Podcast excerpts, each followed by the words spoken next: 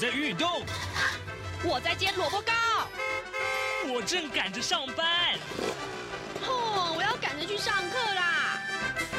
这个时候，我们都在听夏志平制作主持的《早安台湾》。早安台湾带给你最热门的时事访谈，最感动的人物专访，最直接的民意表达。对，让我们一起收听《早安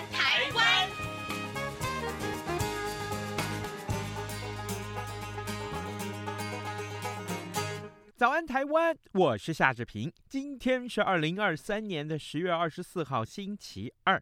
在今天的访谈单元里面，志平为您探讨这个话题啊。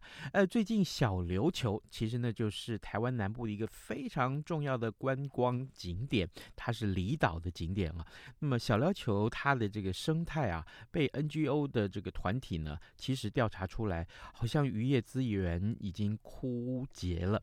那当然了，这是因为登岛的这个观光客实在太多了。待会儿呢，呃，志平要为您访问的是屏东县琉球乡。观光发展协会的理事长许博汉，我们请理事长告诉我们，事实上他们做了很多的努力啊，这些都是值得我们来了解的。在跟理事长连线之前呢，志平有一点点的时间来跟大家说一说各平面媒体上面的头版头条讯息，或者是最重要的消息啊。今天呢，有关于蓝白河这件事情，三个报都非常的重视，联合报和。中国时报放在头版头条，那么呃，自由时报放在四版头啊，呃，但是呢，这三家报纸都强调他们是接受，呃，他侯友谊是接受他们的专访，所以呢，呃，有了这个重要的讯息，让我们来看看联合报。跟中国时报头条的这个说法是说，侯友谊啊不坚持选正的，那么侯科配或者是科侯配都可以合作，要在同张选票上才是蓝白合。那么中国时报上面所提到的是，侯友谊说要跟科绑在一起选。那自由时报上面呃头条是呃科侯配、侯科配、蓝白都要能接受。好，我们来看看联合报的内文。二零二四总统大选蓝白河谈判陷入了僵局啊！国民党总统参选人侯友谊昨天在接受联合报专访的时候，首度松口啊，为了力促政党轮替，城市最重要，个人融入都是小事。他不坚持选正的，那么当副手搭配民众党总统参选人柯文哲参选也可以。那么侯柯。呃，这个侯向科喊话，他说合作方案呢，呃，可以采侯柯配或者是柯侯配，但一定要在同一张选票上才是蓝白合。好，这是联合报为您关注的话题。那么中国时报上面则是提到了蓝蓝白合卡关了，外界认为是因为双方对于采民调或者是民主初选没有办法达成共识。但国民党总统参选人侯友谊在二十三号接受中国时报专访的时候。首度松口表示愿意接受柯侯配。那我们来看一看《自由时报》，《自由时报》上的四版的头条告诉我们和呃柯侯配或侯柯配这件事情。国民党的总统参选人侯友谊啊接受了呃。呃，《自由时报》的专访的时候，他强调，蓝白河绝对不是淘汰赛，而是联军的联合作战概念。如果能够促成的话，那么选票上就会有同时看到侯友谊、柯文哲两人的姓名，双方白纸黑字写清楚，都能接受侯柯配或柯侯配的大方向。至于谁正谁负呢？那么他主张民主初选和民调各占百分之五十，期待双方能够在。啊，赶快协商细节。所以呢，这是看到了有关于呃二零二四大选这件事情，呃，目前好像有了一个比较大的变化啊，也值得大家来关注。那另外啊，我们看到是，呃《自由时报》的头版头条则是提到了呃，Me Too 的首宗呃这个呃被起诉，这是名嘴朱学恒。好，他被起诉了。好，现在时间是早上七点零四分五十一秒，我们先进一段广告，广告过后马上就进行今天的访谈单元。央广每周四晚间九点半到十点播出的《这样看中国》节目复查时间，感谢听友长期的收听与支持。由于众所周知的因素，复查目前无法主持。因此，特别情商从事出版工作多年，曾荣获二零一九台北国际书展大奖编辑奖。目前担任左转有书书店店长的王家轩代班主持。各位听众朋友，大家好，我是王家轩，欢迎收听每周四晚间九点半到十点播出的《这样看中国》复查时间。多元角度。精彩丰富的节目内容，请锁定《这样看中国》节目。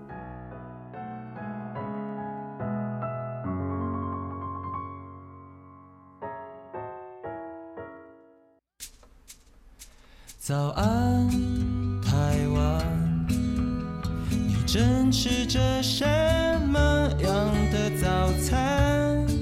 吐司加火腿蛋，口，然后收听中央广播电台。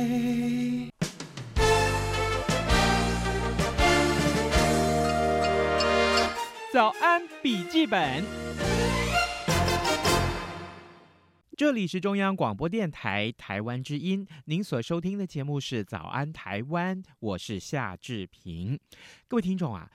最近啊，屏东县的琉球乡啊，也就是说我们我们一般人口中啊所说的这个呃小琉球啊，很受到媒体的瞩目，因为呢近年来啊，每到了连假啊。几乎都有万人登岛啊，有到这个岛上去观光的这个旅客超过一万人，每一次哦这个连假。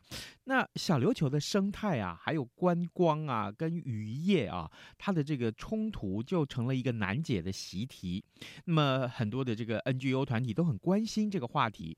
正好前一阵子啊，有一个 NGO 团体他走访，而且针对了这个小琉球的六个油气点啊，进行了海洋生态的调查，结果发现呢。小琉球沿岸的鱼类资源几乎都已经枯竭了，那珊瑚的生态也衰退了。这个问题要怎么解决呢？其实很多人都有想法啊。这个时候我们要为您连线访问的是屏东县琉球观光发展协会的理事长许博汉。我们请理事长跟大家来啊解说一下这个话题。呃，到底在地的声音是什么呢？理事长早安。早安，早安，是，谢谢您一早接受我们的访问啊。首先，我们来请教理事长，小琉球真的是一个非常热门的观光景点，对不对？那每个周末啊，甚至于是每一个连假，大概都有多少观光客能够来到小琉球观光？哦，小琉球其实在这五年内已经算是荣登台湾第一线的观光旅游景点。嗯、那通常呢，我们在每一个周末，暑假的周末啊，哦，大概会有一万人的上一万左右人上下登岛这样子。嗯嗯。OK，那可是这个一万人这个数据，其实可能会对这个台呃小琉球的一些生态造成很大的影响。可不可以也这个时候请教您？因为我们有些听众哦，他不是台湾本地人，他有可能是大陆的观光客。那现在有一点点的这个呃一部一部分了啊，大陆的观光客其实是可以到台湾来观光。可不可以也顺便利用这个时候介绍一下小琉球？呃，为什么会这么？受欢迎，它有哪些个景点呢？OK，好，其实小琉球在这五年内啊，非常的热门的主要原因呢、啊，其实很有趣的一件事情是在二十年前或十五年前，其实大家可能不了不知道小琉球，甚至不知道台湾有一个琉球乡。嗯，哦，那因为这几年的产业转型，在我们二十年前，小琉球的从业人员，也就是说观光游憩行为啊。整体的人流大概可能只有二十 percent 或者是十五 percent 的居民在从事观光类别的工作，嗯，哦，这是非常的少数的。那慢慢的随着时代的变演演变啊，然后开始我们发现海洋的美。那因为我们台湾的习惯以前它其实对海是非常有距离的，慢慢的开放度假旅游啊，然后慢慢大家会开始在定点做逗留居住。居住完之后呢，才想要去做探索、去探险，或者是去体验，慢慢的才有办法把我们小琉球这边的生态导览跟我们的那个浮潜啊、水域活动，慢慢的带起来。那为什么会有这些资源呢？其实资源一直都在，只是我们平常没有看到，我们不常去接触到。那慢慢的借由网络时代的发达之后呢，呃，我们很容易在网络上面看到小琉球的这些美丽的影像，然后借由我们一百零二年过后，小琉球这边的传统渔业渔法的改变，呃，也就是我们这边没有在开又放渔网，不能再放置底层网跟那个那个围网渔网都不行，沿岸三海里以内都不行，嗯，也造就了整个海洋生态呢，开始对于生态圈是以非常友善的一件事情，但是。比较可惜的是呢，它虽然是一个很很很很健全的一个珊瑚礁岛屿，它比较可惜的是，因为我们小琉球呢早期都是渔业为生呐，嗯，所以顾名思义呢，我们讲的二十 percent 在做观光，那剩下的八十 percent 在做什么嘞？哦，八十 percent 就是做渔业为生，哦，所以其实我们在那个时候的生态呢，其实就在一个比较贫瘠的地带，嗯，那借由我们这个渔业语法、渔具语法的改变呢，其实。一个光有一个明星物种产生，嗯，也就是海龟，哦，嗯，哦，对，海龟的明星物种才真的，才会导致小琉球的水下这么有看头。哦，所以大家观光客来到这里，想要潜水到这个水里面去看海龟，是这样子。对，没错，没错，没错。嗯，可是当然了，这个这可能对海龟的生态来讲，也是造成了一种打扰啊。呃，这么多的观光客啊，涌入了小琉球，其实我很好奇，哎，这么小的地方，嗯，它的观光资源够吗？呃，我所谓的这个资源包括了水啊，啊，观光客到这里来总要喝水吧，总要洗澡吧。然后呢，呃，这个旅宿的房间够不够呢？还有啊，呃，在这个岛上面观光，他们总要。吃东西吧，食物够不够啊？呃，甚至于我听说，在小琉球的沿岸啊，看到的鱼啊，已经不多了。那么这个正好刚刚我说的这个 NGO 团体的调查，贝壳跟珊瑚，他们也都需要休养生息。我我想请教一下理事长，那这样子的话，那这些观光资源不够怎么办？其实我我们都发现这样子的问题，在我们小琉球这边，嗯、我们六七年前、七八年前观光开始发展的时候，我们就发现了，哎。刚刚讲的这些，垃圾怎么处理？嗯，哦，苗匪怎么办？哦，小琉球有办法在这五年内成为一线的观光游戏景点的主要原因，也是因为我们这边的防范措施跟硬体建制。在这十年内的时间，水资源不足的，我们有新造的储水槽，也就是可以让水资源稳定。然后再来呢，我们这边呢，垃圾，呃，我们这边虽然说有焚化炉，但是它年限已经过了。那焚化炉小岛这边的垃圾呢，比较麻烦的是它要寄回台湾去使用。哦，这个对对于我们小岛是一个很大的承载。然后游客量能很大的时候，相对的生产出来的垃圾就更大。所以我们在六七年前的时候就在推无塑岛屿。什么是无塑岛屿嘞？我们就开始从旅宿业者这边去推广，希望所有的旅宿业者呢，不提供一次性的抛弃式用品，举例说呢，牙膏、牙刷，哦，或者是瓶装水，这个都可以不用提供。那相对呢，减少这些类别的一次性产品的提供之外呢，整体的垃圾量就会减少。嗯，那。减少之后呢，再由整个环境的意识的抬头，我们办了许多呃净滩的活动，好让大家看得到我们小琉球这几年比较热门的，我们县政府也有注意到水质的问题，增设了四座的污水处理厂，嗯，OK，然后慢慢的呢，把我们的管线地下化呢重整，那渐渐的就可以去让我们的环境生态呢得到一个修修复的状态，现在只是修复的时间其实是有比较慢一点。嗯嗯，我我这个这么多的观光客到岛上，他们这个交通工具是什么？哎，摩托车、机车居居多。那这个机车是不是都是电动的，或者说是其实是一般加油的这个机车？嗯，对，目前都是加油的，占了百分之九十 percent。哇，呃，以往我们环保局它有在推那个电动车的辅助方案。嗯，那其其实很热门的，想要把它打造成无塑之岛、无碳之岛。那这个部分遇到一个很大的问题，就是小琉球这边的地形呢，它是一个上下坡起伏非常大的，呃，一个一个一个珊瑚礁地形，嗯，所以在电动车的使用上呢，常常会遇到很大的问题。然后再来是这边是海边，对，就是盐分比较高，所以电动车它非常容易出现一个电短路跟那个那个障故障的一些状况。哦，所以其实电动车的使用其实也不多呀，真正能够用到机车啦，我们这么讲，其实情况也不多。大部分呃，这个呃观光客步行大概就可以看得完整个岛就对了。嗯，如果这两年蛮流行走路环岛的这两年，uh. 那当然是年 年限就是可能年轻人会比较去崇尚这个，一般的大众市场的游客都还是机车在使用。哦，哇，那可见啊，这个用加油的这个是一般的加油的这个机车的话，可能这个它的排放的这个废气也是个问题喽。对对，哦、没错。好，那。这个问题怎么办呢？其实可能都是这个观光业者们所 面临的一些问题。但是呢，但是呢，我相信啊，呃，如果说大家有心来解决，还是可以找到很多的解决的方案啊。各位听众，今天早上之平为您连线访问的是屏东县琉球乡观光发展协会的理事长许伯汉。我们听得出来，呃，理事长在这么多年来，呃，为了小琉球这个地方的呃观光的资源也好，或者是呃。呃，要带动很多观光产业的愿景了也好，我们花了很多很多的心力，所以跟平常的这个呃，我们跟呃一般业者啊，所有的这个观光业者的这些沟通也好，呃，这其实都很棒嘛，对不对？嗯，对，其实小琉球这边的嗯、呃、各个协会或者是各个居民，像观光从业人员，嗯、甚至是地方居民。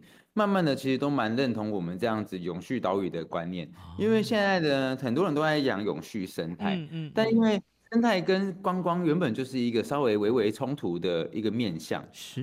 那我我们现在在谈述的就是小岛这边的居民呢，有一万两千多，我刚刚讲的八成呢都是观光从业人员，嗯。那这样就代表说，我们这些的，我们这些的从业员的量能呢，其实我们只要相关的政策有改变，都可能会影响到地方的生计。嗯，OK，所以我们要打造现在的要打造的就是永续的观光生态旅游。嗯哼，哦，这个东西就比较不一样了。嗯哼，可是呃，您提到永续的观光旅游，那是不是有人曾经探讨过说，那我们要不要管制一下登岛的观光客的总量啊？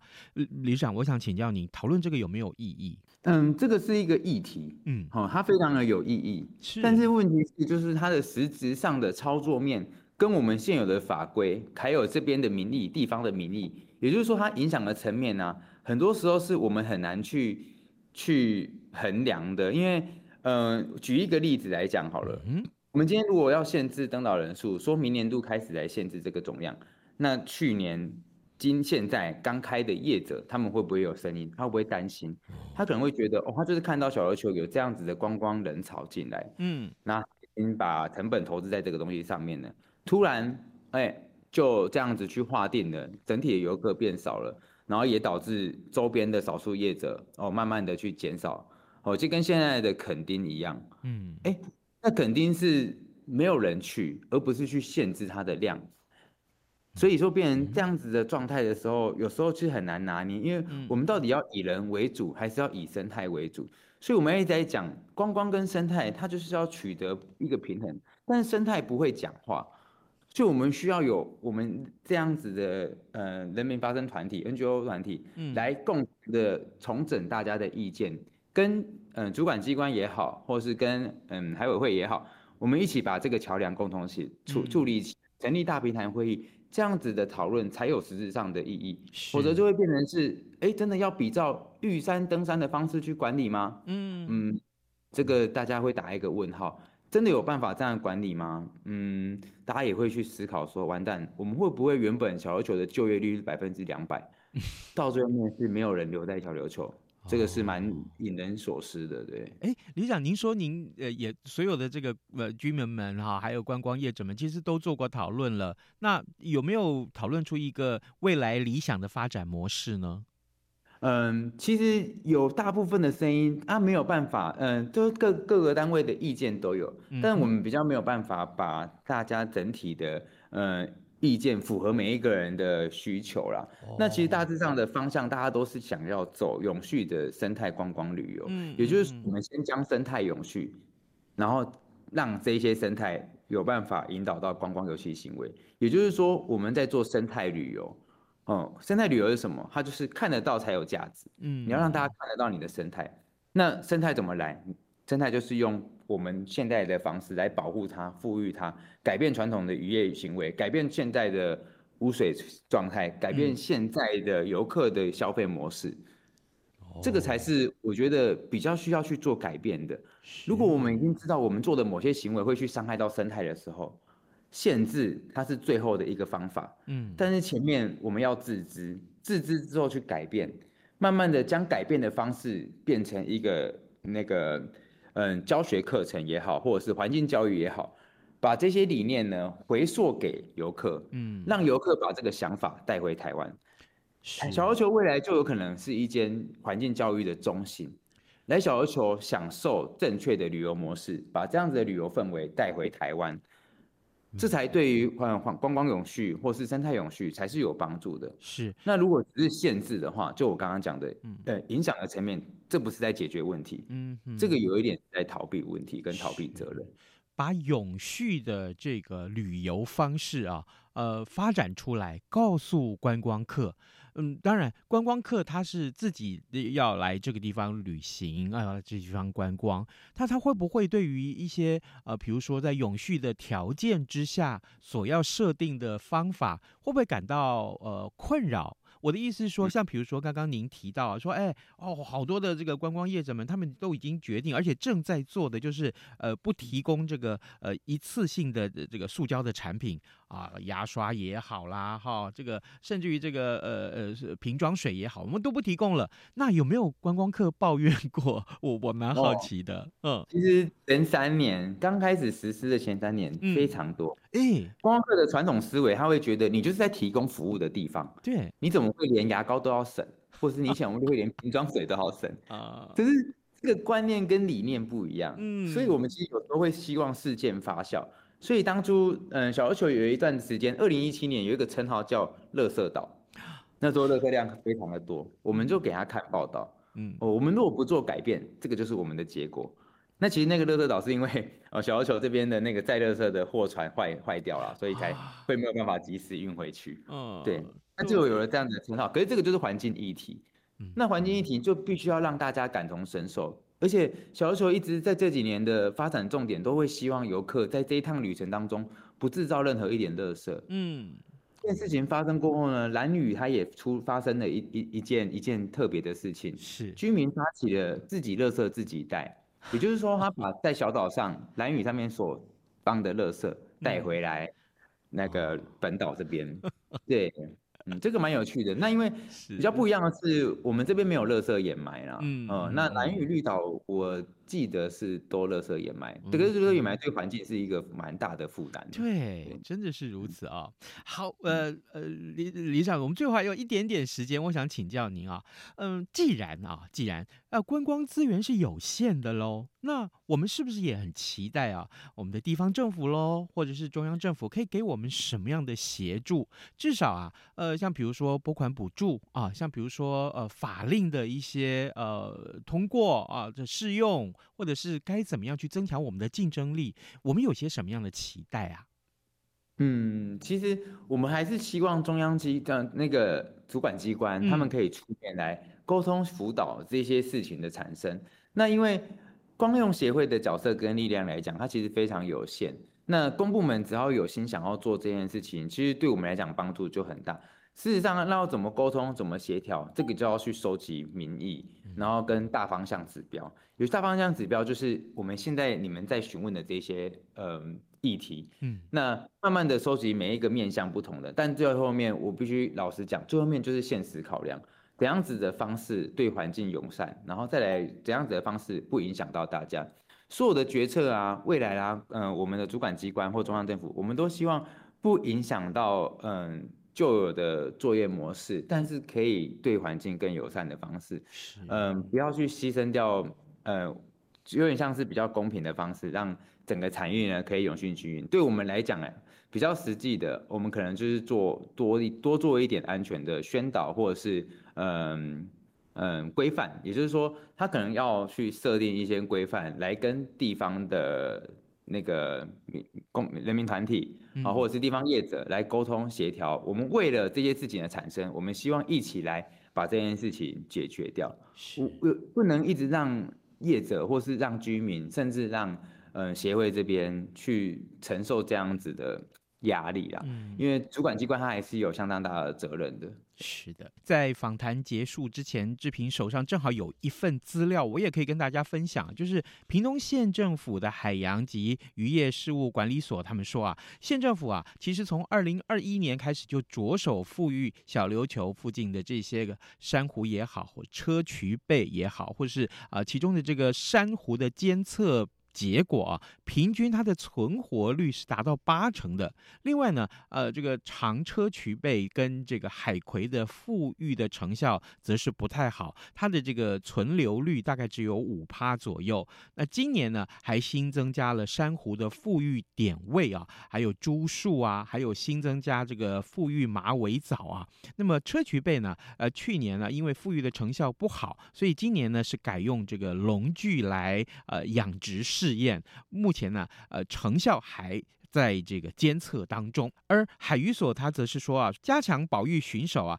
还有去年这个福岛成立的这个琉球水产动植物繁殖保育区的巡守队啊，今年扩大到全岛的六个重点区域，县政府会持续投入生物资源去调查，那么监测跟复育工作，并且呃，这个是科学调查的结果，滚动式的来调整相关的措施。这就是我们看到啊，屏东县政府啊、呃、也很重视这一块，他们所做的努力。好，呃，各位听众，今天我们为您连线访问的是屏东县琉球由观光发展协会的理事长许博翰。我们请呃呃博翰理事长在节目中跟大家来分析。其实啊，呃，永续啊，这是观光课题里面一个非常非常重要、值得大家来关心的。那假如说我们对于一个资源有限的地区啊，观光景点，我们真的是任由这个呃自己生活的方便、观光的方便，就来污染它，或者是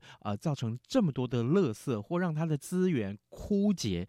请问你下一个来到这里的观光客，难道不会很失望吗？所以为了能够永续啊，我我呼吁啊，大家能够听听看理事长的谈话，而且呢，把理事长的谈话通通放到心里面去。下一回我们来到小琉球的时候，就带着一颗全新的呃个准备啊，呃，你的心情是全新的准备来到这里，不要制造太多的垃圾，同时呢，可以的话就把垃圾带回台湾吧。